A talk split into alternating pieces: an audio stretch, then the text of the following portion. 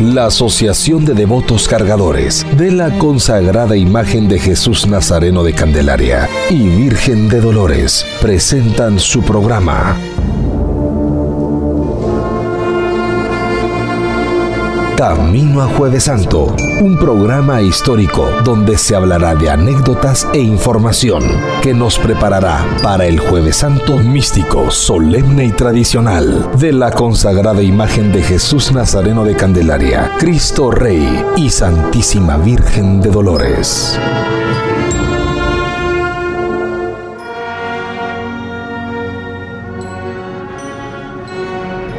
Señor, Dame un corazón misericordioso y compasivo para hacer con los demás como tú eres conmigo. Amén. Buenas noches, estimados amigos y amigas, hermanos cucuruchos candelareños. Es para nosotros como Asociación de Devotos Cargadores de Jesús Nazareno de Candelaria un gran gusto poder llegar hasta sus hogares en este su programa Camino a Jueves Santo. Hoy, tercer viernes de Cuaresma, 5 de marzo, seguimos con nuestra serie de programas dedicados a nuestro Nazareno de Candelaria, a nuestro Nazareno de los Ojos Verdes y a la Santísima Virgen de Dolores. Y a todos ustedes, devotos y devotas cucuruchos, que forman parte de la devoción histórica de más de 400 años a Cristo Rey. Iniciamos nuestro programa con un mensaje de nuestro guía párroco, el Padre Carlos Castellanos. Caminar hacia la Pascua por el camino de la conversión y a la escucha de la palabra de Dios. La fiesta de Pascua se nos representa como una cima a como un monte, momento crucial, álgido, en el que se converge un largo periodo de preparación que llamamos cuaresma y otro aún más largo de prolongación de carácter festivo y alegre que los antiguos llamaban Pentecostés y nosotros tiempo pascual. La cuaresma es un largo proceso de consolidación. Las estructuras del año litúrgico no han surgido de la noche a la mañana. Son más bien el resultado de un largo proceso de maduración, de sedimentación.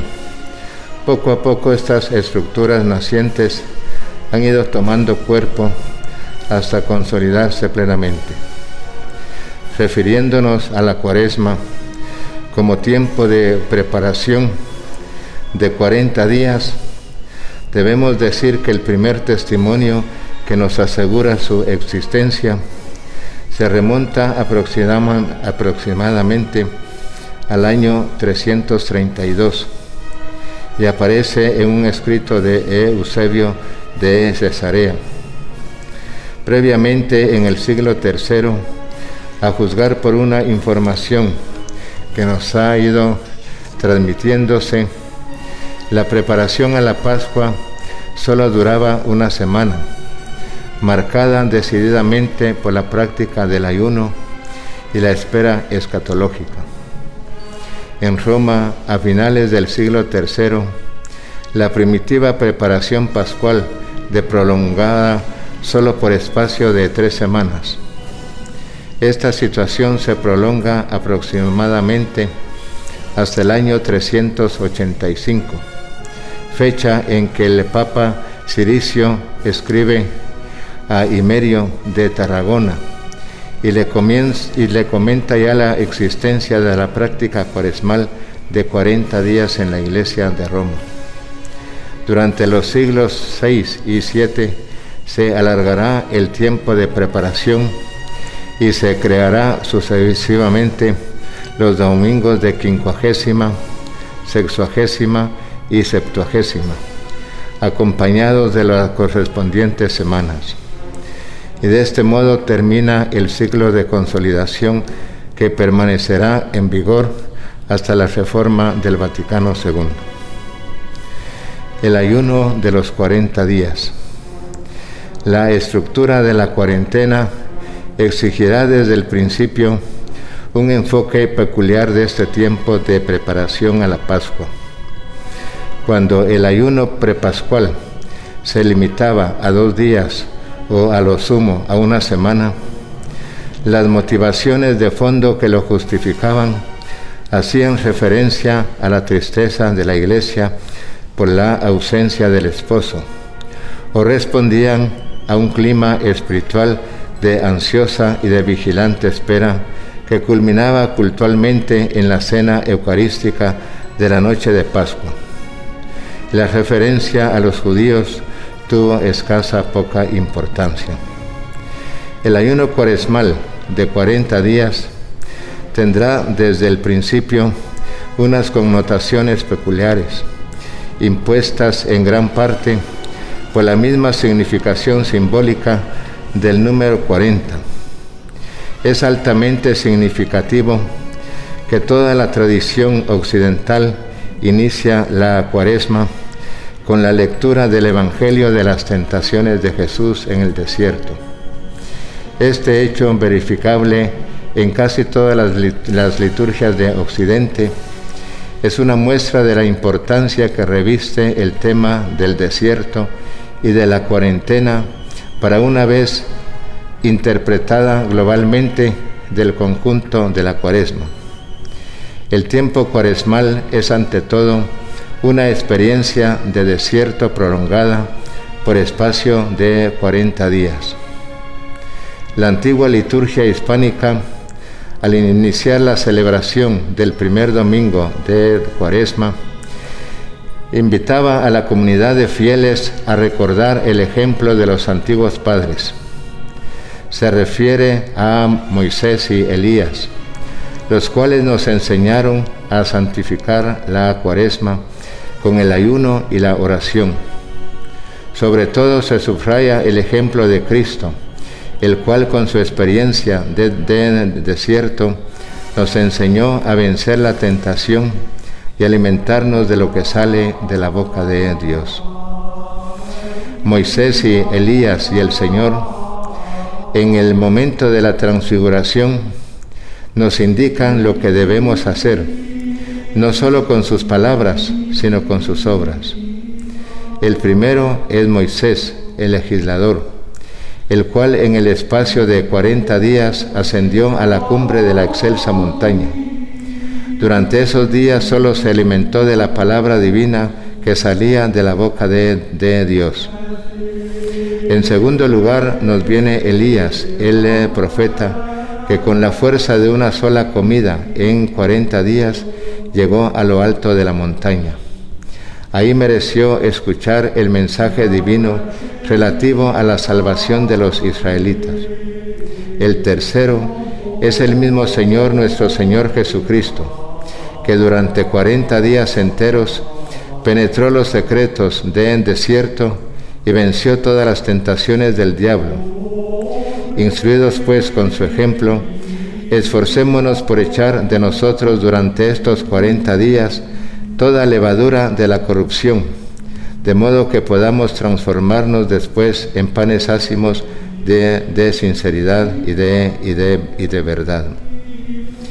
En estas palabras de la antigua liturgia hispánica se recoge una serie de temas fundamentales en los que se resume el talante espiritual de la cuaresma son temas tradicionales, clásicos. Constituyen el patrimonio espiritual de la tradición occidental. Me refiero a temas tales como el ayuno, la tentación, el desierto, la cuarentena, la escucha de la palabra de Dios y la oración. Son temas vinculados unos a otros y que la tradición los ha polarizado en torno a la, a la cuaresma. Hay en primer lugar una referencia clara al Antiguo Testamento. Esa referencia señala la resonancia simbólica del número 40 en conexión con la experiencia del desierto. En este sentido hay que tener en cuenta los 40 años que el pueblo de Israel pasó en el desierto camino de la tierra prometida, o los 40 días que transcurrió Moisés en la cima del monte Sinaí sin comer ni beber, o los 40 días y 40 noches que el profeta Elías pasó caminando por el desierto hasta el monte Horeb. Todos estos acontecimientos en los que la experiencia del desierto y del ayuno conectan con el simbolismo del número 40, culminan con la experiencia de Jesús en el desierto. También Jesús se sometió a la tentación y al ayuno por espacio de 40 días y de 40 noches. Todos estos hechos que por supuesto no han pasado inadvertidos a la, tradición cristiana son los que garantizan un enfoque peculiar de los 40. Más aún, el periodo cuaresmal hay que interpretarlo a la luz de estos acontecimientos y eh, conexión con ellos. Trasladémonos con nuestra imaginación a la primera avenida de la Zona 1 una primera avenida Cucurucha. Existen tantas procesiones que pasan por esta avenida tan famosa para los cucuruchos. A todas las reciben con gran amor y gran devoción. Jueves Santo no es la excepción. Todos los vecinos esperan a Cristo Rey con su paso cadencioso y sus interminables filas de cucuruchos que lo acompañan cuadra a cuadra Trasladémonos a la sexta calle y primera avenida, que año con año escuchamos esta hermosa marcha del maestro Mariano de Jesús Díaz. Consumatum est.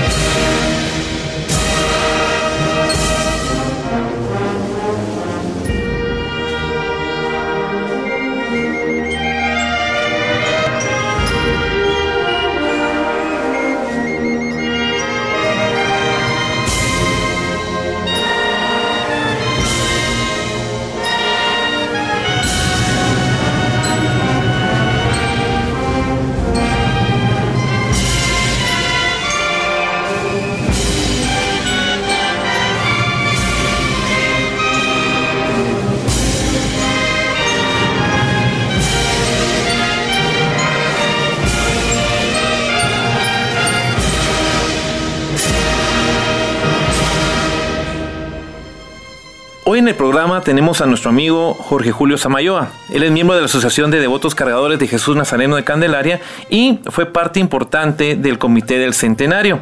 Julio, bienvenido al programa. Muchas gracias a todos por, por escucharnos y gracias a ustedes por la invitación. Vamos a tocar el tema del centenario eh, desde tu vivencia, lo que pudiste eh, vivir en, en, esa época y pues como recordar es vivir, ¿verdad? Entonces eh, compartamos un poquito de los preparativos y todo lo que se llevó para la celebración del centenario. Realmente todas las personas que tuvimos la oportunidad, el privilegio y la bendición de vivir el centenario de consagración de Jesús de Candelaria es algo que nos llevaremos con nosotros siempre en el corazón y en la mente para toda nuestra vida. Las vivencias que nosotros pudimos tener con todas las actividades que se desarrollaron es un tesoro que realmente nosotros que somos devotos de Jesús de Candelaria lo guardaremos mm, como algo muy importante, algo muy valioso y que seguramente se lo contaremos a nuestros hijos porque los que ya lo tenemos están chiquitos no lo vivieron tanto como nosotros, pero también lo contaremos seguramente a nuestros nietos si Dios nos permite tenerlos, porque realmente fue una actividad espectacular, única, impresionante y de bendición sobre todo. Bueno, los aspectos internos de la celebración, pues muchos no lo sabemos. Eh, vimos eh, varias, cosas como la exposición, la procesión en sí, y quedamos todos eh, maravillados ante la, organización que, tuvieron ustedes. Contanos un poquito sobre la, la exposición del centenario. Tuve la oportunidad de vivir todas estas actividades muy de cerca tuve la bendición de formar parte de este comité y de organizar algunas de ellas, de organizar un, equipo de trabajo espectacular para poder llevar a cabo diversas actividades, como por ejemplo, bien lo decías, la, la exposición que se llevó a cabo en el Palacio Nacional, que realmente nosotros fuimos pioneros, la Candelaria, la iglesia de Candelaria fuimos pioneros, eh, ya que anteriormente nunca había sido posible que una exposición religiosa se llevara a cabo en este eh, lugar tan especial para los guatemaltecos como lo es el Palacio Nacional de la Cultura. Eh, asimismo, pues la exposición que de ahí del palacio se traslada a la antigua Guatemala y trasciende fronteras porque realmente expusimos también en Los Ángeles, California y también para el Cuerpo Diplomático Nacional de Guatemala que eh, tuvimos la oportunidad de eh, mostrarle mucho de la historia de Jesús de Candelaria en el Ministerio de Relaciones Exteriores. Muy bien, Jorge. Mira, el, los inicios de la celebración iniciaron en una en un anuncio, ¿no? ¿Cómo fue esto?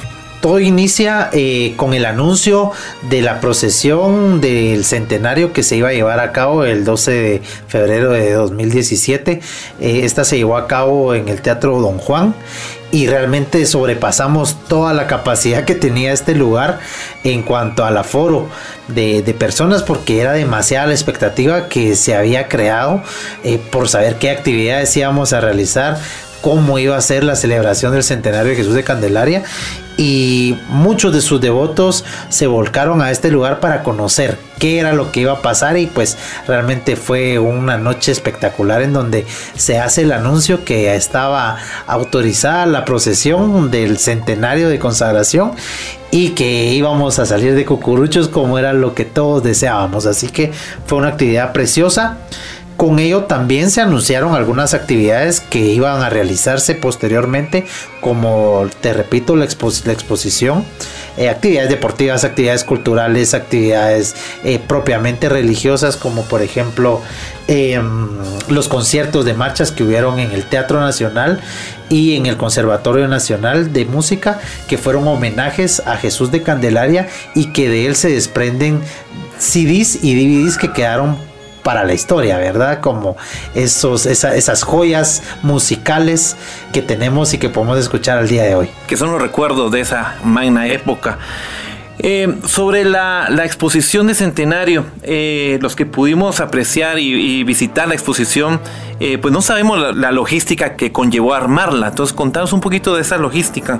Pues primero, saber qué queríamos hacer, qué Jesús nos regalaba como ideas para poder mostrar parte de su historia a sus devotos. Eso era lo principal que queríamos. Y realmente esto fue un regalo. eh, el, poder ir a su closet, por así llamarlo, a su camerino, a su camerín donde están guardadas eh, sus túnicas, su ropaje, lo que él ha vestido durante tantos jueves santos y que algunas incluso, les cuento, todavía conservan el olor de Jesús de Candelaria que pocos hemos tenido la oportunidad de poderlo sentir y es algo muy especial. La elección de túnicas, eh, saber que, digamos, también eh, organizamos un grupo de trabajo que trabajó en la logística, que trabajó en el desarrollo, en el montaje de la exposición. Eh, fue un grupo espectacular y también tuvimos un grupo de fotógrafos que tuvieron a bien obsequiarnos parte de su arte, de su don, que es la fotografía, el cual nosotros queríamos compartir con los devotos y que teníamos fotografías que a lo largo de la historia podíamos apreciar cómo ha evolucionado eh, la procesión en sí, la devoción hacia Jesús de Candelaria, pero hay cosas que se mantienen, ¿verdad?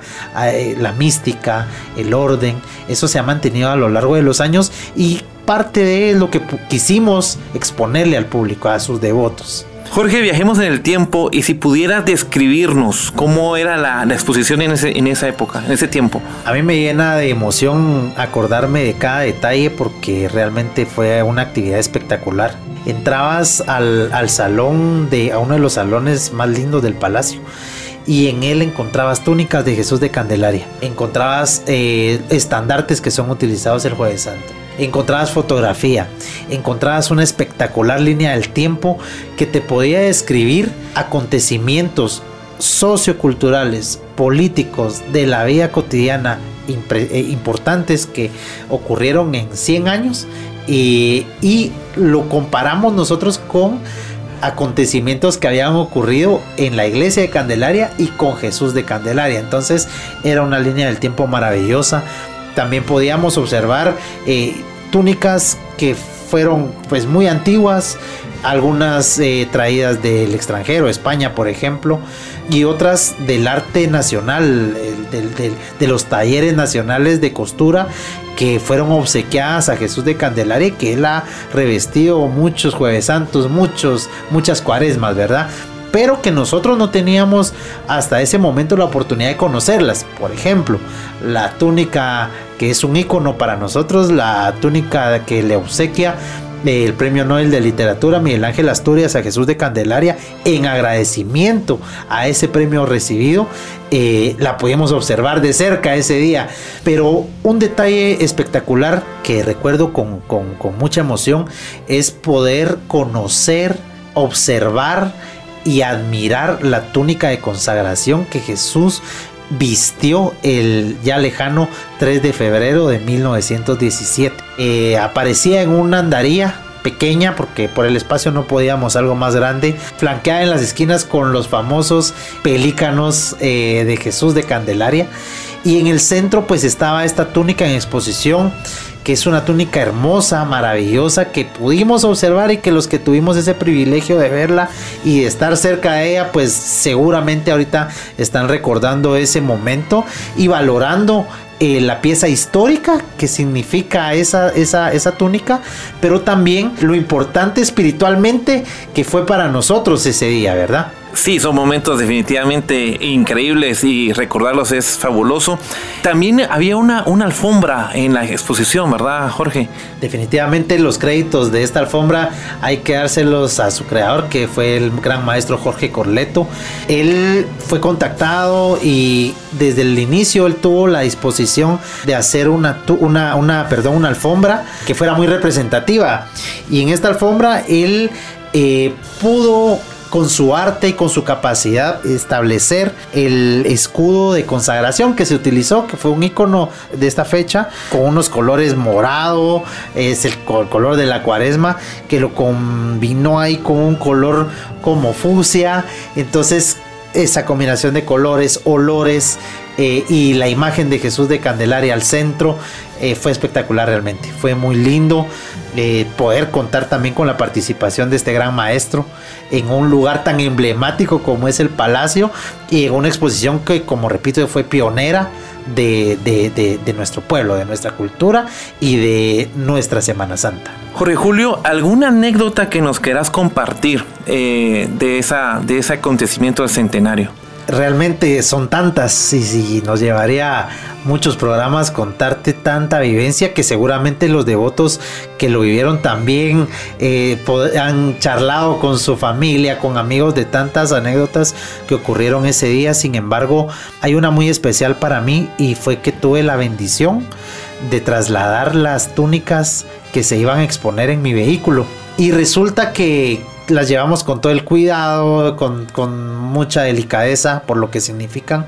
Mi carro quedó oliendo a Jesús de Candelaria, por así decirlo, durante mucho tiempo, porque como les contaba al inicio, hay muchas túnicas que aún conservan ese, ese aroma, ese olor tan especial y tan, tan, tan único de él.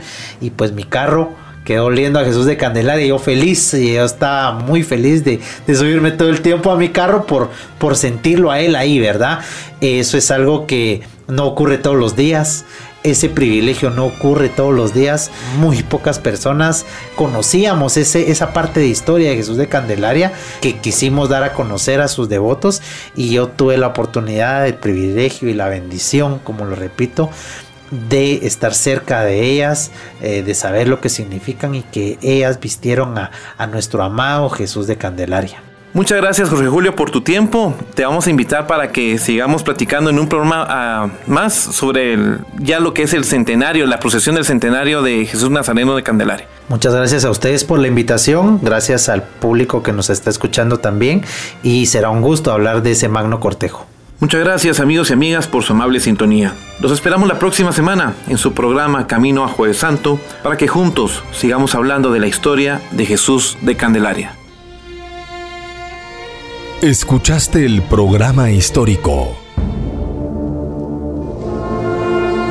Camino a Jueves Santo de la Asociación de Devotos Cargadores de la consagrada imagen de Jesús Nazareno de Candelaria, Cristo Rey y Santísima Virgen de Dolores. Escúchenos de lunes a viernes a las 20 horas por Radio Estrella 893.